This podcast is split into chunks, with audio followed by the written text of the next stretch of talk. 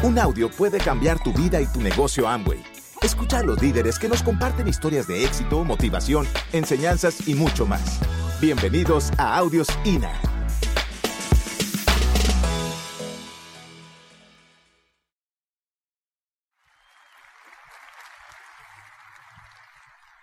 Buenas noches. ¿Cómo, cómo lo estáis pasando? ¿Bien? Me alegro. Eh, esta parte es como la más difícil, ¿no sabes? De contar un poco tu, historia, tu vida, eh, porque son muchos años. Entonces, hacerlo en media hora, así como que dices, a ver por dónde voy, ¿no? Eh, voy rapidito. Yo soy de un pueblecito de, Burgos, de una ciudad, hija de labradores, la pequeña de siete hermanos, y como fui la pequeña, fui la única que tuve la suerte de que mis padres me llevaron a, estudiar a la ciudad. Eh, no fui muy buena estudiante porque no terminé la carrera. Eh, entonces me llevaron para el pueblo eh, y como no me gustaba estar allí, porque había que ir al campo y todas estas cosas, yo llamé a mi hermano el mayor que vive en Santander y le dije, búscame un trabajo ahí que me voy para Santander. Entonces me busco un trabajo de dependiente en una tienda y me fui para allá. Y a los poquitos meses de estar en Santander, eh, conocí a Ángel en una discoteca. Eh, entonces sacaban los hombres a las mujeres a bailar. Hoy ya no, ¿verdad? Hoy ya, por lo menos en España da igual, sacan las mujeres a los hombres. Pero entonces, nosotras sentaditas hasta que iba un chico a sacarte a bailar, ¿no? Y entonces yo estaba con una amiga y fue a sacarme a bailar y, y yo le iba a decir que no, pero a mi amiga se que le gustó más que a mí en ese momento que me dio un codazo que me levantó de la silla y ya no me quedó más remedio. o sea, no fue un flechazo. Yo Ángel le, he ido conociendo cuatro años de novios y bueno, nos casamos. Me casé con un guardia civil. Eh, nos casamos sin tener casa. Nos fuimos a vivir con mis padres yo dejé el trabajo, vamos, dejé el trabajo. Entonces te casabas y ya no te dejaban seguir trabajando porque, bueno, pues te quedarías embarazada y todo. Y, no es como ahora, ¿no? Entonces dejé el trabajo y viviendo con mis padres en un piso de 60 metros cuadrados. Pequeñito, muy pequeñito. Y bueno, ahí nació Estela, nuestra primera hija, y viviendo con mis padres, como no había que pagar alquiler, pudimos meternos en un piso, comprar un piso, y a los dos años ya nos fuimos a vivir a nuestra casa. Allí eh, nació Ángel, tenemos Estela y Ángel. Y bueno, pues yo ama de casa, haciendo todos los días lo mismo, una vida súper rutinaria, ¿no? Eh, como cualquiera, como una persona que trabaje. Es una rutina, todos los días lo mismo, todos los días lo mismo, todos los días lo mismo, ¿no? Y con este negocio han sido los 23 años todos los días diferentes. Esa es la diferencia. Eh, conocí el negocio cuando mis hijos ya tenían 11 y 14 años. Ya iban al colegio, yo ya quería hacer algo fuera de casa, trabajar. Entonces, cuando nos ofrecieron esta oportunidad, yo dije, yo lo voy a hacer. O sea, yo quería hacer algo, no vi el potencial del negocio, ni muchísimo menos, pero decidimos hacerlo yo por ganarme un sueldecito para no tener que coger dinero del sueldo de Ángel y Ángel porque era un soñador, siempre lo fue. Antes de conocer el negocio muchas veces me decía, eh, nosotros hemos nacido para millonarios, porque nos gustaba lo bueno como a cualquiera, ¿no? Nada más que no podías comprártelo. Y me decía, nosotros hemos nacido para millonarios. Nosotros, y yo me reía porque a lo mejor estaba fregando los platos y me decía, un día vas a tener a alguien que te va a hacer ese trabajo. Y yo me reía, yo no era soñadora, yo no se me ocurría pensar eso. Pero Ángel siempre me lo decía. Y yo decía, digo, a ver cómo, ¿no? Y cuando nos presentaron Amway, dijimos, este va a ser el cómo. ¿Cómo vamos a lograr nuestros sueños, no? Y realmente, yo muchas veces digo que nosotros hemos empezado de cero. Pero hay personas que no empiezan de cero que empiezan de menos 20 o menos 30, porque no saben soñar, porque les lleva un tiempo en este negocio el, aprender a volver a soñar, porque los tienen tan escondidos que no se atreven o no encuentran esos sueños. Nosotros los teníamos ahí, sobre todo Ángel. Entonces nosotros empezamos de cero y empezamos fuerte desde el principio. Eh, os decía el otro día, fuimos a un seminario y, y dijimos, vamos a hacer durante dos años todo lo que sea necesario, a ver qué pasa. Y en dos años y medio llegamos a Diamante. Hemos tenido nuestros obstáculos, como tú tienes los tuyos. Nosotros tuvimos uno bastante fuerte, y fue con la empresa Amway, con la corporación. Hubo un crecimiento muy grande y Amway la desbordamos de tal manera que hacías un pedido y los productos no llegaban. O si llegaban, tardaban a lo mejor un mes. O habías pedido tres y te llegaban cinco y te cobraban siete. O sea, fue algo, pues, una situación que tuvimos que pasar. Pero nosotros tuvimos la fe en, en la persona que nos decía, esto va a cambiar, nosotros vamos a seguir haciendo la red, vamos a ir construyendo la red. Nosotros no podemos hacer nada, es Amway la que tiene que solucionarlo. Y muchas veces nos enfocamos en cosas que nosotros no podemos solucionar. Y a mucha gente le pasó eso. Mucha gente estuvo hasta que Amway no funcione y yo no hago nada. Y abandonó muchísima gente. Pero nosotros creíamos y teníamos fe porque teníamos un sueño. Y no queríamos dejar escapar esta oportunidad. Y las cosas se solucionaron, como se va solucionando todo. Porque cuántas veces, ¿no? O sea, nos enfocamos en cosas que no están bajo tu control. Es como cuando vas a, has quedado con alguien y te da plantón, ¿no? Eso no está bajo tu control. No te enfoques en eso. Tú sigue escuchando CDs y leyendo libros y, y, siguiendo contactando, contactando y dando planes con otra gente. No te enfoques en lo que no está bajo tu control, ¿no? Y bueno, pues eh, el negocio cuando realmente lo trabajas funciona, yo te lo aseguro. Te va a pasar cantidad de cosas. Eh, hay gente que se le cae un grupito y ya se tira la toalla. Yo te voy a decir, nosotros la primera pata, la primera línea que teníamos para llegar al 21, estando al 18 se nos cayó entera. Pero no nos enfocamos en eso. Nos enfocamos en trabajar con el resto. ¿Entiendes? O sea, eh, yo he oído a un diamante hablar que dice, bueno, esas personas que se van, no te preocupes, son tierra. ¿Lo habéis oído esto? Son tierra, tú vete, sigue escarbando, que el diamante está abajo, bien escondidito, tú sigue trabajando. Y eso es lo que hicimos. Y te digo que en dos años y medio llegamos a diamante.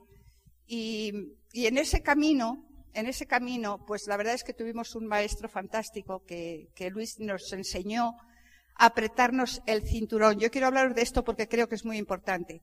Apretarse el cinturón durante la construcción del negocio.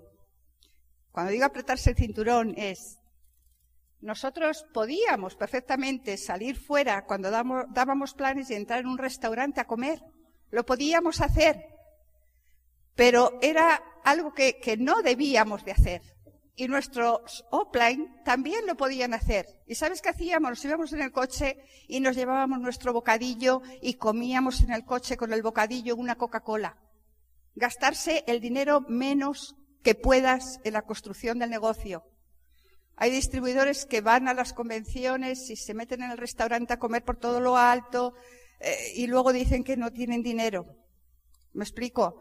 Luego vas a tener tiempo de disfrutarlo, de meterte en el restaurante que tú quieras, no mirar la parte derecha de la carta, realmente disfrutarlo. Pero de momento hay que apretarse el cinturón, aunque puedas, porque tu grupo te va a duplicar y va a querer hacer lo mismo y a lo mejor no pueden. Entonces es muy importante el que, el que tú sepas esto. Nosotros te decía que los sueños se van convirtiendo en realidad eh, después de tener ese pisito, que lógicamente eh, cuando te dedicas a la casa y estás acostumbrada a tenerlo todo limpio y todo bien, nosotros el negocio empezó a crecer y claro, Ángel se levantaba justito a la hora de comer porque trabajaba de noche, ¿no? Entonces comíamos y rápidamente nos íbamos a dar planes. Eh, nos comunicábamos por notas. O sea, Ángel cuando llegaba de trabajar del casino siempre se encontraba la nota mañana a las cuatro tenemos un plan, o tenemos dos, o hemos quedado con este, o hemos quedado con el otro. Yo planificaba por la noche, porque Ángel tenía que trabajar.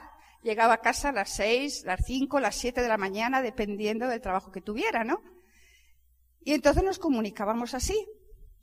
Y no había ningún problema. Pero un día llegó, y ese día llegó creo que a las nueve de la mañana, y se encuentra una nota que a las 11 de la mañana tenemos un plan. Entonces ese día me despertó y me dice, tú estás loca, no me da tiempo a dormir, yo no me voy a levantar. Digo, pues hemos quedado y vamos a ir. No hay tiempo de explicar ahora mismo, porque yo sé que alguna cabeza está pensando, ¿y por qué no ibas tú a dar el plan y déjale a Ángel dormir? ¿No? Eh, al principio era un negocio bastante machista. Fíjate que aquí veo mujeres y me encanta, ¿no? Pero entonces el negocio era como bastante machista. Tenía que ser el hombre el que diera el plan. Entonces, así ya resumido, Ángel se tuvo que levantar porque teníamos que ir a dar ese plan. Y llegamos a la cafetería donde habíamos quedado y había allí un grupo de personas, chicos y chicas, eh, todos eh, tipo hippies, eh, vestidos raros, con los pelos raros y sentados unos encima de otros. Y yo dije, Dios mío, Ángel me mata, ¿no? Que le he hecho venir a las 11 de la mañana para esto. Pero bueno, ya que estábamos allí, pues Ángel dio el plan. Y fíjate lo que es el no prejuzgar, que muchas veces prejuzgamos, ¿no? Este no le doy el plan porque mira qué pintas tiene. Pues de ese grupito, algunos habéis oído hablar de Isabel Segovia, ¿no? Pues en ese grupo estaba Isabel Segovia. O sea que si no nos, hubiéramos, no hubiera levantado para ir a del plan, pues nos habíamos perdido el tener la organización a una diamante, que es diamante, ¿no? Entonces, eh, pues así funcionábamos nosotros y, y, los sueños, te decía, se van convirtiendo en realidad. Nos compramos otro chalecito, eh, más pequeño que este que habéis visto, pero allí ya tuvimos la oportunidad de llevar a, de traer con nosotros a los padres de Ángel. Ese chalet ya venía con señora incorporada, que era mi sueño. Y, y bueno, pues teníamos ahí a los padres de Ángel con nosotros. Pero bueno, la casa se quedó pequeña también. Entonces empezamos a soñar con una casa más grande. Y eh, de verdad que esa casa yo la he tenido aquí y aquí bastante tiempo, ¿no? Y viendo cómo se hacía la casa. Y te voy a decir que disfrutas mucho más en el camino una vez que lo tienes. Por eso siempre es importante que tú tengas un sueño. Y cuando consigues ese sueño, tener otro sueño. Porque si dejas de soñar, empiezas a morir. Entonces, los sueños los disfrutas en el camino. Y es a lo que te invito, que disfrutes ese sueño que tú quieres conseguir. Disfrútalo ya como si lo hubieras conseguido. Y entonces el camino se te va a hacer mucho más fácil. Eh, vas a disfrutar, vas a estar eh, trabajando más fuerte por ese sueño. Y entonces, eh, te digo, nos hicimos esa casa eh, fíjate, una casa tan grande, nosotros ahora estamos solos, nuestra vida ha cambiado de hace, cuando nos hicimos la casa, pues siempre estaba llena, porque estaban los abuelos, teníamos una pareja que, que era la que se encargaba de la casa, una enfermera para unos abuelos, otra enfermera para otros abuelos, una cocinera que los cuidaba y les hacía la comida especial. Eh, pero la vida es así, los abuelos se fueron, mis hijos se, se casaron y se fueron a su casa eh, y hoy estamos solos. Tenemos una pareja de, de moldavos en casa trabajando, pero como digo yo, viven como reyes, porque prácticamente están solos. Nosotros estamos viajando. sí.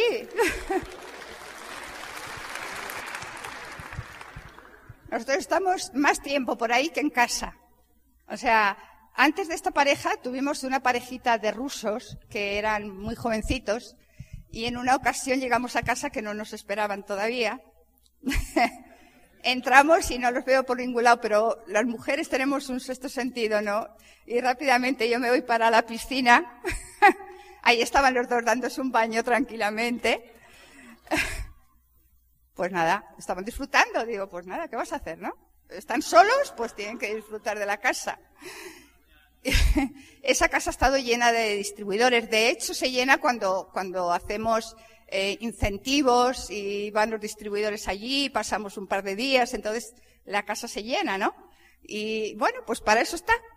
Así que esa es, de verdad, eh, sueños que vas cumpliendo, que, que dices, me lo he ganado, me lo merezco. Y eso es lo que tú tienes que saber, que te lo mereces. O sea, que depende de ti. Y todo, todo esto se consigue si tú tienes una visión, como te decía, que ves realmente. Tener una visión es ver más allá de lo que nuestros ojos pueden ver. O sea, nosotros muchas veces vimos estadios llenos de gente y Ángel y yo en el escenario nos cogíamos de la mano y decíamos, un día vamos a tener una organización así de grande nuestra, de nuestro grupo. Y lo visualizábamos. Y visualizábamos Ángel el coche que quería de sus sueños siempre, le tenía puesto allí delante. Yo recuerdo cuando comenzamos, eh, mucha gente nos decía que eso era una americanada, que eso en España no funcionaba. Y yo me he dado cuenta de que eso funciona en España y en todas las partes del mundo.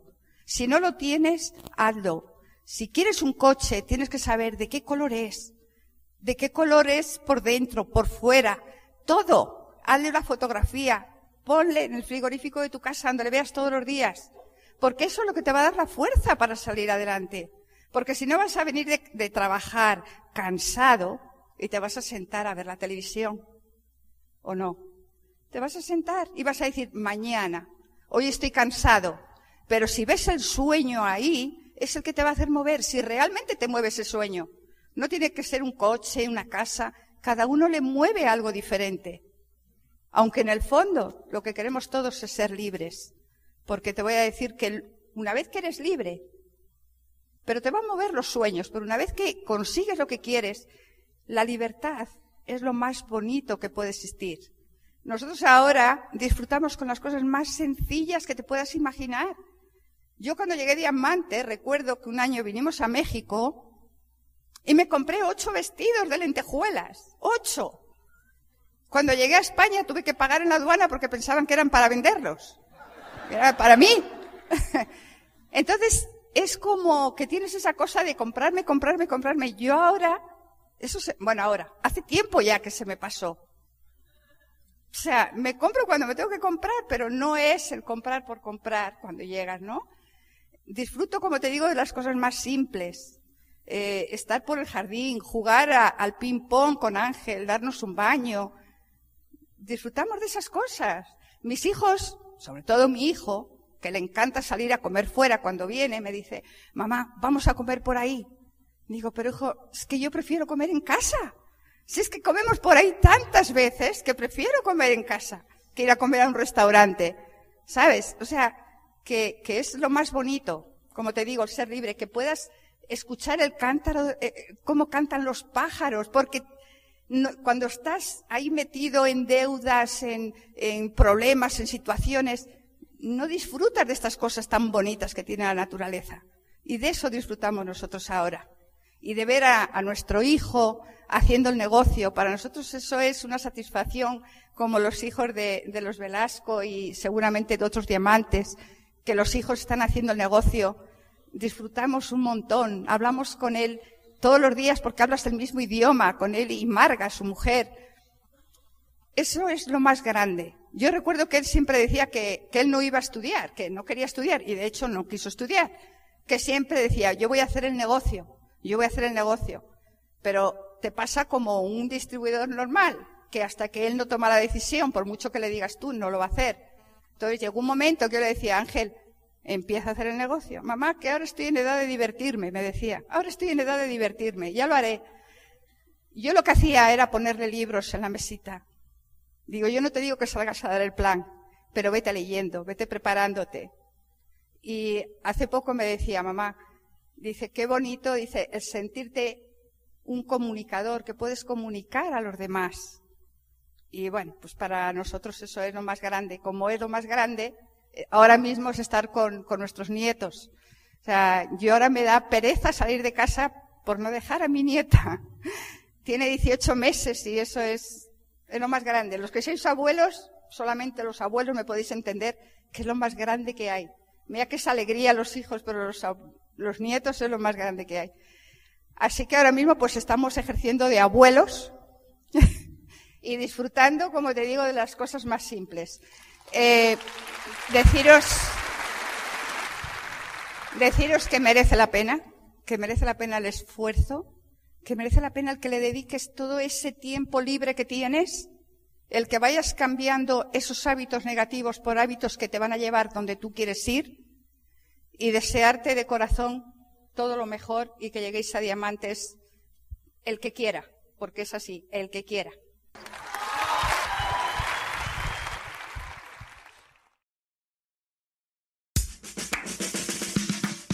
Gracias por escucharnos. Te esperamos en el siguiente Audio INA.